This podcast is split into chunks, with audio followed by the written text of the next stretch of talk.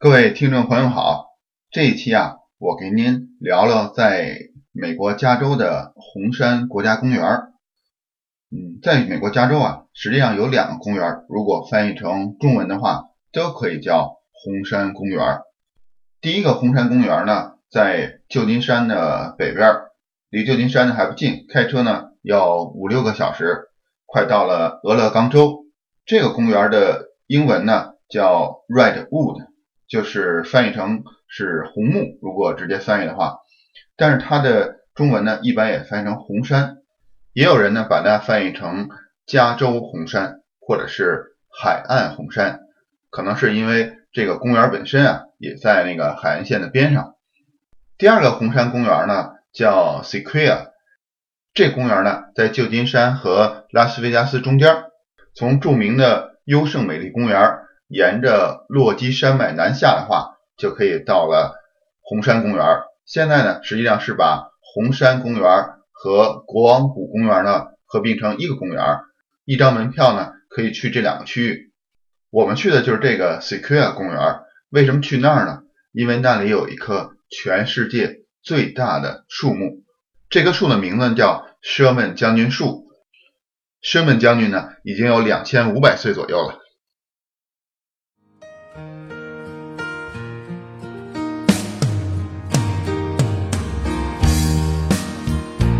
在加拿大和美国之间的边境小城，向您讲述北美生活中的点点滴滴，从亲身经历的视角，向您展现这里普通移民生活的方方面面。欢迎访问北美点滴的网站：www. 点点滴点 ca。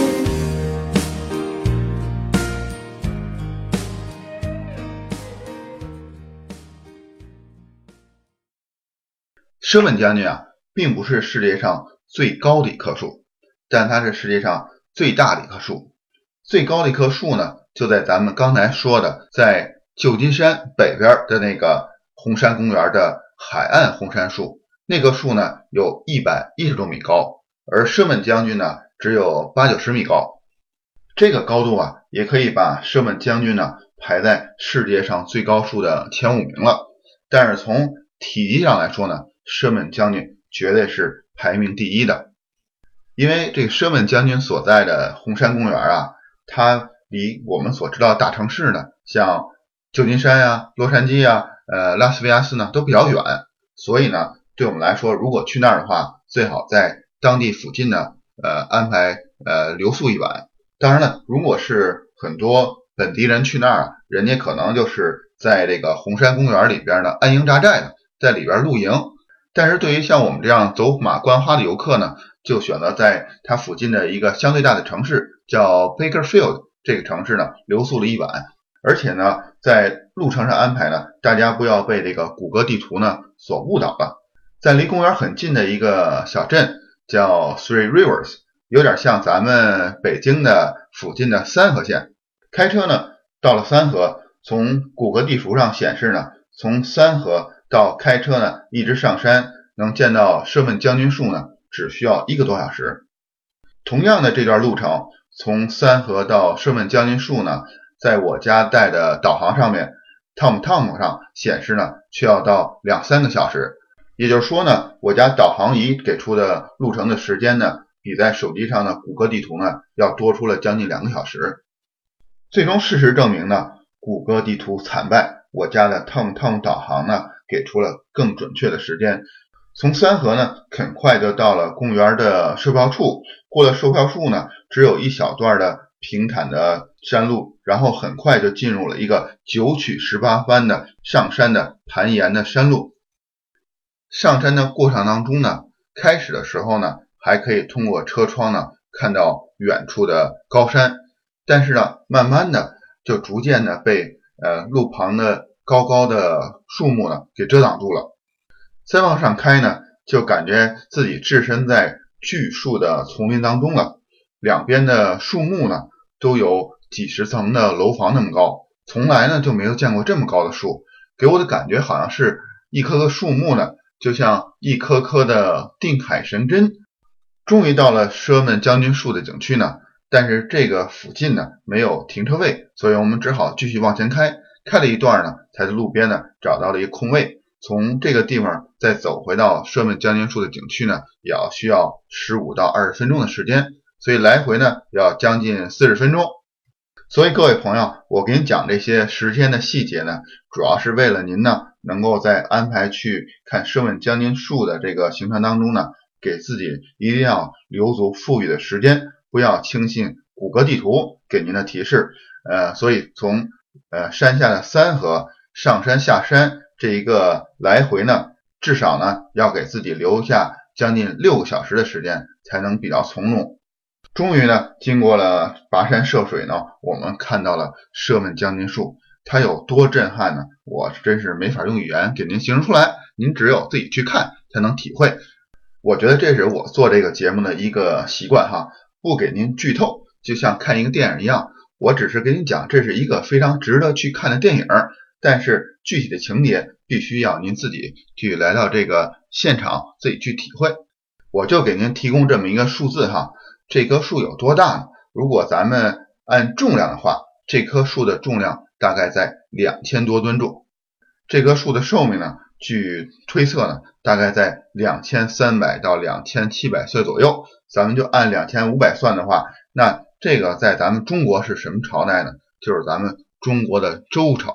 也就是说呢，这一棵树就是当时在我们眼前的这棵舍门将军树呢，在咱们中国周朝的时候呢，已经开始生根发芽了，一直存活到现在。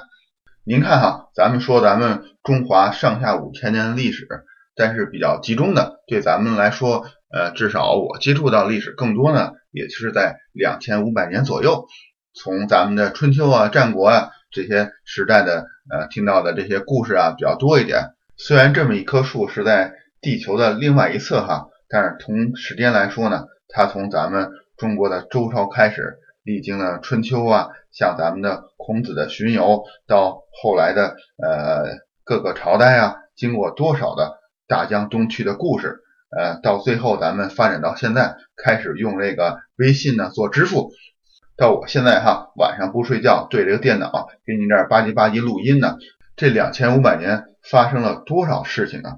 多少的故事在里面啊？这一棵奢门将军树静静地站在这里，看着这些事情的开始啊、发生啊到结束啊。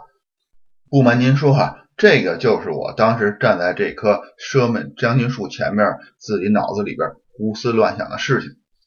在这个景区呢，在奢问将军树的旁边呢，还有几棵都非常非常大的巨树。这种红杉树呢，怎么才能有这么强的生命力呢？主要是依靠于它的树皮，它的树皮呢就有两英寸，也就是大概在五厘米厚。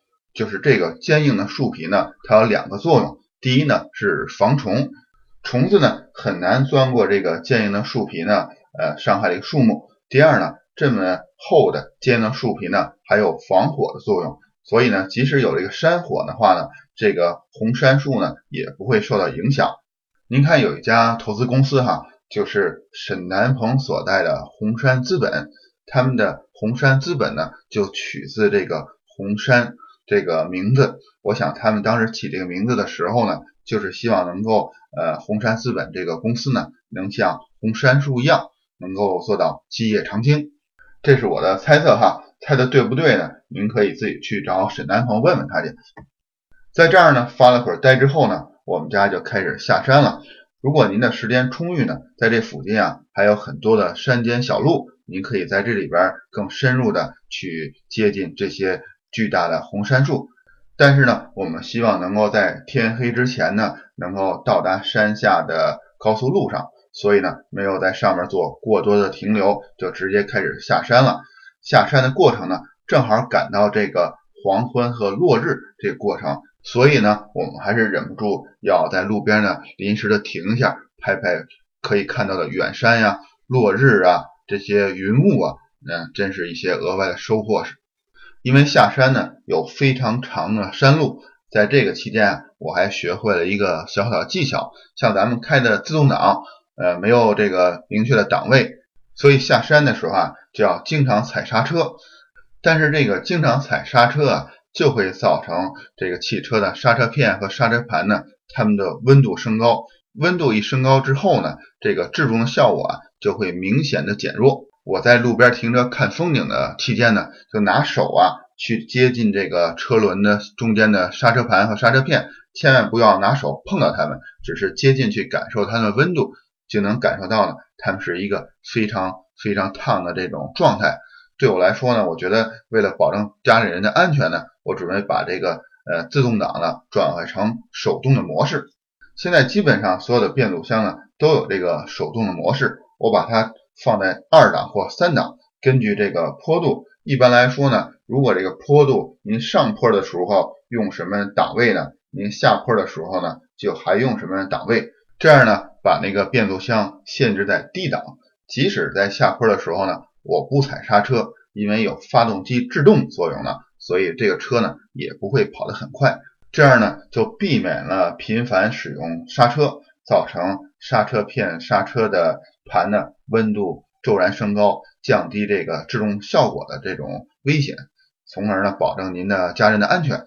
希望我给您提供这信息呢，给您的出行呢提供一些方便。第一呢，就是在这些弯弯曲曲的山路上啊，不要依靠谷歌地图给您提供的时间，一定给自己安排充裕的上下山的时间。第二呢，就是在下山的时间呢，使用这个变速箱的手动模式，让您的这个呃驾驶呢更安全。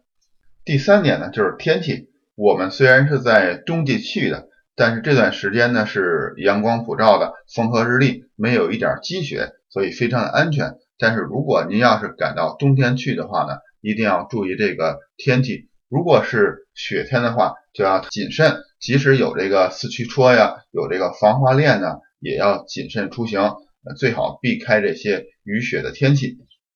好了，各位亲爱的朋友们，这期呢就跟您聊到这儿了。在美国，在加州的红山公园，欢迎您去那里观赏自然的奇迹，见证活的历史。